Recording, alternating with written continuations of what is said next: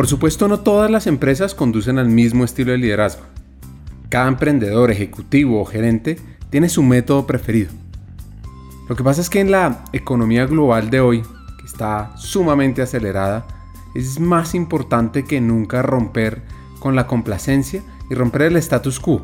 Al explorar alternativas a la forma en que se supone que deben hacerse las cosas, fomentar el autodesarrollo, empoderar a los equipos y adoptar el pensamiento original y creativo, también puede asegurarse de que su negocio esté a la vanguardia del ingenio, la innovación y la inspiración. Y es que ya sea un pequeño dispositivo móvil que ha cambiado la forma en que nos comunicamos, o una página web que ha alterado para siempre la forma en que compramos, el liderazgo transformacional indudablemente favorece el modelo disruptor. Pero, ¿de qué se trata? ¿Y por qué crea un efecto tan innovador y transformador? Una teoría de gestión reconocida que fomente la comunicación, la integridad, la inteligencia emocional y la colaboración, eso es el liderazgo transformacional. Se trata de lograr un equilibrio entre la visión a corto plazo y las metas a largo plazo. Y tiene unas características que se enfocan en retroalimentación, transparencia, flexibilidad, colaboración y oportunidad. Y nuestro invitado de hoy, Miguel Moreno, presidente de Industria Colombiana de Café, más conocida como Colcafé, una empresa del grupo Nutresa, cuenta con una alta experiencia en el mundo de los negocios.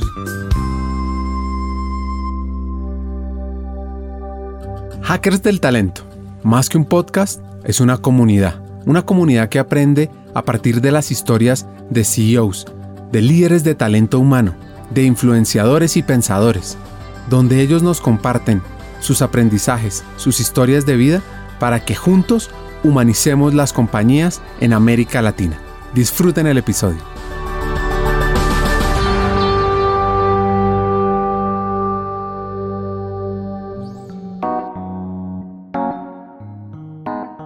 Los cambios dentro de su familia y la admiración por los suyos marcarían el carácter y el rumbo de nuestro hacker.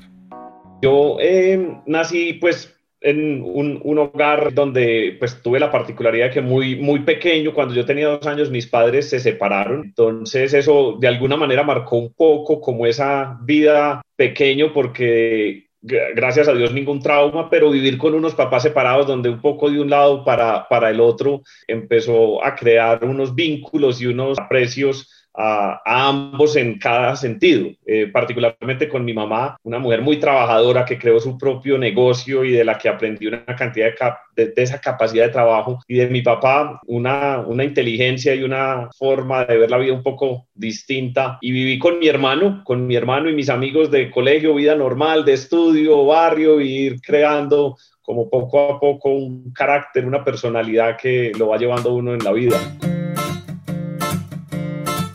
Hay un ensayo que me fascina. Se llama El elogio a la dificultad, del filósofo colombiano Stanislao Zuleta. Y él resalta la importancia de disfrutar lo difícil, dejar de pensar en lo simple y buscar aprendizajes valiosos dentro de los retos, los tropiezos del día a día. Quizás sin saberlo, Miguel puso en práctica lo planteado por Zuleta pues quiso estudiar algo que fuera desafiante. Digamos que eh, en esa época yo me gradué del colegio en el 94 y estaban las ingenierías. Las ingenierías era como, como el tema, ¿cierto? Todo el mundo estudiaba ingeniería, mi papá era ingeniero, mi hermano ya había empezado ingeniería. Mis amigos estaban entrando a ingeniería y yo, ah, hay que estudiar ingeniería, ¿cierto? Y yo era una persona exigente, hoy en día aún lo soy conmigo mismo, y yo por allá adentro decía que eso no era como lo mío, pero las ingenierías tienen su grado de dificultad, entonces yo dije, voy para ingeniería y me matriculé en ingeniería mecánica, nada más lejano a lo que soy yo, porque no soy el más handy ni el más bueno con los equipos y ese tipo de cosas. Y a lo, muy rápidamente, en ese primer semestre yo sabía que estaba en el lugar equivocado. Eh, entonces no fue una decisión fácil, la verdad no había mucho en juego, eh, no había perdido mucho tiempo y se podía hacer el cambio, pero era más como, como la dificultad de dar un paso a una carrera que yo quería hacer en el fondo, que era administración de negocios, pero que tenía una fama como de que no era, no era la más difícil y yo quería algo difícil para mí, yo me quería retar, pero ahí fue una de esas enseñanzas que da la vida, la, pues lo difícil lo hace uno, no la carrera, y yo tomé esa decisión de ese cambio y fue muy satisfactorio porque definitivamente en eso me conecté con los temas ahí tratados y bueno, me gradué de Administración de Negocios en Mientras estudiaba, Miguel inició su vida laboral teniendo en mente las empresas de su tierra.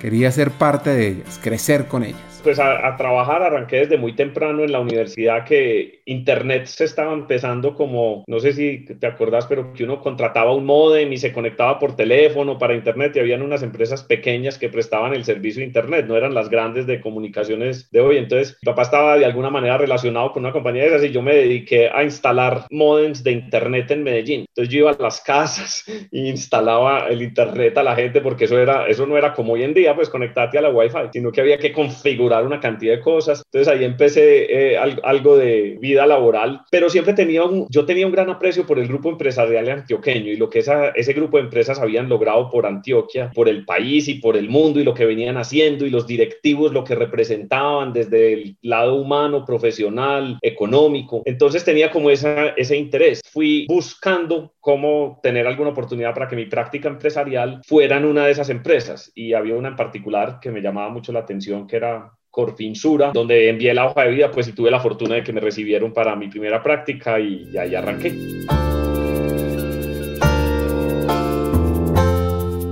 Corfinsura no solo le abrió las puertas a Miguel, también le dio la oportunidad de ampliar su visión para ver las empresas desde diferentes perspectivas. Yo entré al área de analista de crédito y a pesar de que yo no sabía bien qué imaginarme, el tema en Corfinsura era crédito para grandes empresas. Entonces yo tuve la oportunidad como analista de crédito de estudiar muchísimas empresas de todo Colombia que le pedían financiación a Corfinsura. No era el crédito personal, era el crédito de las empresas. Entonces a mí me tocaba estudiar empresas. Entonces yo tenía que estudiar empresas de diferentes sectores. Entonces me dio muchísima visión de qué estaba pasando en Colombia, en muchos sectores, muchísima visión de qué era una empresa atractiva para el sujeto de crédito y no, y muchísima visión de que gente, pues obviamente con experiencia, preguntaba sobre qué una empresa estaba haciendo bien o mal desde una perspectiva de riesgo financiero, no, no es el único. Entonces, para mí eso fue una gran escuela y yo te digo, para mí el análisis financiero me quedó grabado en mí y era a los practicantes la verdad nos daban mucho juego, mucho juego de, de, analizar a profundidad la empresa y dar una recomendación. Luego eso escalaba en unos comités donde obviamente no hacíamos parte, pero yo te diría que esa fue la primera escuela para eso, para entender desde la perspectiva del sector financiero qué hace buena una empresa. Probablemente muchos de nosotros nos hemos cruzado con personas que nos ayudan a construir ideas, personas que ven nuestro potencial y nos dan herramientas para cultivarlo. Piense un segundo quiénes han sido esas personas. Pues asimismo le pasó a Miguel.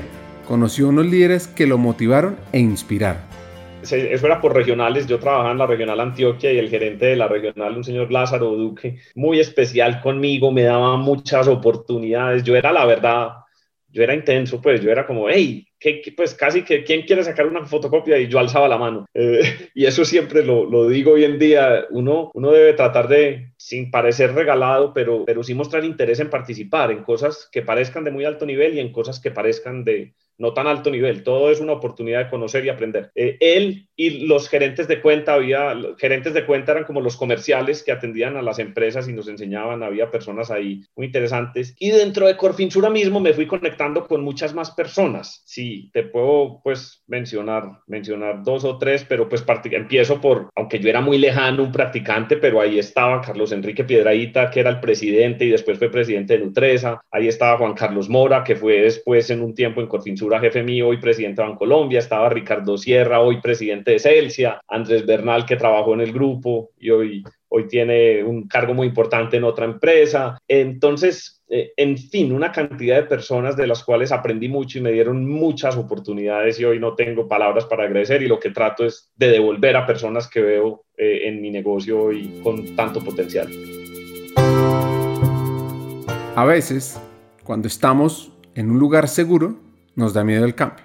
Sin embargo, ese no era el caso de nuestro hacker. Él se dejó llevar por las ganas de tener experiencias nuevas y también por la necesidad de desarrollarse tanto profesional como personalmente. Fui analista de crédito, me dejaron vinculado, trabajé un año y medio en una serie de funciones muy relacionadas con crédito y pasé a banca de inversión. Ahí también tenía otra persona que fue gran apoyo y hoy gran amigo, se llama Sergio Restrepo, él trabajó después también un tiempo en Bancolombia, hoy tiene proyectos independientes y con él empecé a, conocer eso de M&A, ¿cierto? Financiación, ese tipo de proyectos y me dio ganas de estudiar. Entonces yo decía, pues pucha, estoy joven, tengo tengo que formarme más y también quería como vivir un poquito fuera de Colombia y vivir una experiencia paralela entre un desarrollo profesional y personal. Y había estado en un paseo de esos de mochila con un amigo en Europa y yo quedé enamorado de Barcelona. Entonces yo busqué una formación en Barcelona que tuviera como varias, no fui como el que me voy a buscar el MBA de Stanford, no, yo quería Barcelona, era regla número uno. Segundo, que lo pudiera pagar, o sea, no podía buscar IS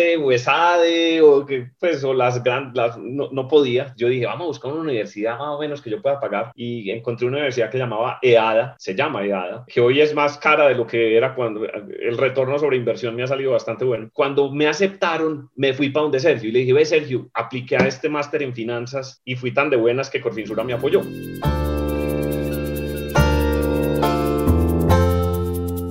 Al volver, Miguel se encontró con una gran oportunidad. Vuelvo a banca de inversión a un nivel un poquito más alto, pero muy rápido pasa lo de Nutresa. Yo digo que ese es otro, otro efecto mariposa porque yo estaba sentado en mi cubículo en algún trabajo y Juan, otra vez Juan, eh, estaba casualmente diciéndome algo y llegó una llamada para él. Entonces él dijo, ah, yo la atiendo acá en el, en el puesto de Miguel y era Sol Beatriz Arango del grupo Nutresa que necesitaba ayuda con un analista o alguien que le ayudara para una eh, una adquisición que estaba evaluando Nutresa. Y yo apenas oí que era Sol Beatriz de Nutresa, yo alcé la mano, yo, yo, yo, yo, yo. Entonces, yo digo que si Juan hubiera contestado esa llamada en otro cubículo, puede que hubiera escogido a otro, ¿cierto? Pero Miguel de de buenas y de metido de ofrecerse. Y bueno, entonces fui a Nutresa, conocí a Sol, empecé a trabajar con ella y luego de unos meses, no me acuerdo exactamente cuánto, Sol me dijo, ¿por qué no tenía que trabajar conmigo? El grupo Nutresa estaba arrancando esa fase de organizarse un poco más. Teníamos la holding de Inveralimenticias, la holding del grupo Nutresa, un cruce de inversiones de muchas cosas en todas las empresas del GEA que, que nos cruzábamos, lo que era financiero, cementos, energía y alimentos. Entonces, un momento muy chévere, pues Corfinsura siendo del mismo grupo, pese a que tenía unos compromisos por el máster, pues vieron que era una buena oportunidad para mí y no hubo problema y, y ahí paso a Nutresa en el 2003.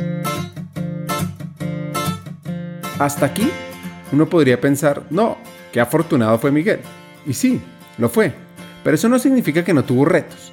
Entender los cambios que implicaba su nuevo rol le hizo ver en sus propias palabras que a punta de éxito no se aprende tanto. Yo creía que los banqueros de inversión no las sabíamos todas, ¿cierto? Pues entonces uno llega, no, pues que yo asesoro a las empresas. Una cosa es asesorarla desde un Excel y otra cosa es llegar al barro a ver qué es que todos los billones que vendemos se hacen de vender chocolatinas, café y pasta y galletas de muy poco valor muchas día a día. Entonces fue un reto muy grande entender cómo pasar de ese rol de consultor a pasar, a pesar de que yo era un área de staff en el corporativo de Nutresa, a compenetrarme más desde la realidad de una empresa de esa dimensión en la realidad comercial de manufactura y humana. No fue fácil, incluso tenía momentos en que yo dije, pucha, se equivocaron conmigo, no, no, no lo voy a entender. Y me dieron una recomendación muy buena buena de que hay momentos en la vida en que uno se pone mucha presión de logro inmediato y es incluso más alta que la presión misma que esperan de tu rol. Entonces ahí es donde uno debe abrir la comunicación y nivelar expectativas. Pero yo diría que eso fue el más, lo más retador, como ese cambio de rol de asesor a rol de ejecutor desde la realidad de la empresa ya del sector real. Entonces llegaron grandes proyectos, grandes, grandes era un momento espectacular en Nutresa porque estaban pasando muchas cosas. Como te digo, estábamos fusionando Inveralimenticias, que era la holding del área de galletas, carnes y dulces, con Grupo Nacional de Chocolates, que era la parte de chocolates, café y pastas. Entonces, fusionar dos holdings con asesoría de banca de inversión internacional para todos los términos de intercambio. Iniciamos procesos de adquisición en paralelo muy interesantes, las operaciones en Centroamérica, algunas empresas cárnicas en Centroamérica también. Compramos a Cremelado durante ese proceso, una empresa de pastas en la costa. Entonces me tocaron siete u ocho adquisiciones que yo era el ejecutor. Y yo te digo que cuál es pues mi mayor aprendizaje desde la perspectiva humana. Yo no era el jefe de nadie, pero yo lideraba proyectos muy estratégicos para el grupo que me tocaba liderar a personas de más alto nivel que yo y les y, eso fue de gran enseñanza, porque cuando tú no eres jefe y te siguen, sí que te desarrolla habilidades de liderazgo. Entonces yo diría que eso, eso es lo que yo más puedo destacar de todos esos procesos. Por favor, retengamos esta idea tan importante. Ser líder no depende del rol dentro de la organización. Tiene que ver con hacer posible que las personas te sigan y trabajen contigo en una idea y en una visión. Entonces yo creo que yo tenía un objetivo final claro, yo tenía claridad de que yo no era el jefe, yo tenía claro del respeto que les tenía que tener, pero del objetivo conjunto que teníamos que alcanzar. Y fui muy afortunado de que Nutresa es una compañía desde esa época y lo siento hoy en día, donde la gente no quiere pasar por encima del otro. Es una compañía donde obviamente pues hay jerarquías y hay roles, pero yo no siento yo una ambición desmesurada, sino que hay un respeto y una claridad de propósito y objetivos a alcanzar. Y si algo lo está liderando alguien que tiene un cargo inferior al tuyo, eso no es el determinante. El determinante es vamos para el objetivo y que esa persona pues tenga la claridad de, de llevarnos en la dirección de alcanzarlo. Pues después de varios años realizando una excelente gestión, Miguel volvió a sentir esas ganas de tener nuevas experiencias. Así que decide tomar una oportunidad e irse a liderar una compañía de galletas que tiene el grupo Nutresa en Abilene, Texas. Bueno, mira, estuve más o menos cuatro años en ese rol corporativo de finanzas corporativas y relación con inversionistas, M&A, y yo empecé a sentir que quería pasar a una unidad de negocio, porque ahí estaba ya como otra vez como en el sentimiento de banquero, de que estaba muy bacano, pero, pero todavía me faltaba como meterme más en la realidad, y la realidad estaba en los negocios, creía yo. Y se abre una oportunidad en el negocio de Gallet, de ir a, a manejar la, la gerencia financiera, que era una financiera, no creas desde la parte de tesorería y eso, sino más desde las finanzas como operacionales del negocio y de la estrategia del negocio. Entonces surge esa oportunidad y me voy para galletas. Entonces, ah, pues en ese momento no él, pero que ya, ya teníamos Pozuelo en Centroamérica, un negocio que venía creciendo muy bien. Trabajé al principio con Carlos Mario Giraldo, hoy el presidente del Grupo Éxito, y ahí llegó Alberto Hoyos, hoy el presidente actual del negocio de galletas, con quien yo ya tenía una grandísima relación y fue mi jefe y a él le debo muchísimo porque me empezó a soltar más. Yo venía como más financiero desde ese rol corporativo y Alberto me dijo, nada, vamos a liderar la estrategia, vamos a aprender de vender, vamos a aprender de planta, vamos a involucrarnos con la gente. Ahí ya tuve un equipo que me reportaba a mí. Entonces, eso me empezó a dar una integralidad mucho más completa de lo que es Nutresa. Y bueno, varios años en galletas hasta que llega la oportunidad de una adquisición en Estados Unidos, una compañía de galletas en Texas. Con mi experiencia en banca de inversión, pues yo lideré ese proyecto desde galletas, terminamos comprando esa compañía y cuando se compra esa compañía, pues me dan la oportunidad de ir a liderarla. Yo estaba ahí hablando de golpes, yo estaba convencido de que listo, no, Miguel el CEO de esa compañía. Y me acuerdo que Carlos Enrique dijo, no, de CEO nada, pero a ver. Entonces fui en un rol distinto, trabajar con el, el dueño anterior y eso fue, eso fue otro máster, porque esa sí fue dura. Llegar a una compañía en Abilene, Texas, lejana, que Colombia para ellos no significaba nada, no de la dimensión de Nutresa en los Estados Unidos, mucho más pequeña, con muchísimos menos recursos. Entonces yo digo que para mí ese paso por Avimar, se llamaba Fair Foods en su momento, hoy se llama Avimar Foods, fue la gran escuela. Además de aprender sobre ventas, practicidad y humildad, se entrenó en una nueva tarea, ser papá. Me fui con mi esposa embarazada de ocho meses, o sea, llegó de milagro, de milagro. Duro para ella porque dejó su trabajo y llegamos a una ciudad donde hay menos ayudas, estábamos solos, esperando nuestra primera hija y ella siempre me apoyó, siempre mostró calma. Yo tenía que viajar mucho, trabajar mucho, estaba estresado. Sin ella no lo logro, pues así de claro. Y eso, pues mi compañera, mi amiga, mi, todo, porque ella fue y sigue siendo hoy en día pilar fundamental fundamental. Entonces allá nació Alicia, nuestra hija mayor, recién llegados, y luego nació Eulalia también allá, poco antes de devolverlo. Cada historia en este podcast tiene dos componentes. La primera es entender el proceso de crecimiento y evolución del hacker. Y la segunda, cómo impactar el talento, el área, la estrategia de la compañía y cómo aumentar la humanización. Esta fue su historia de crecimiento. En el siguiente episodio aprende cómo hackear el talento.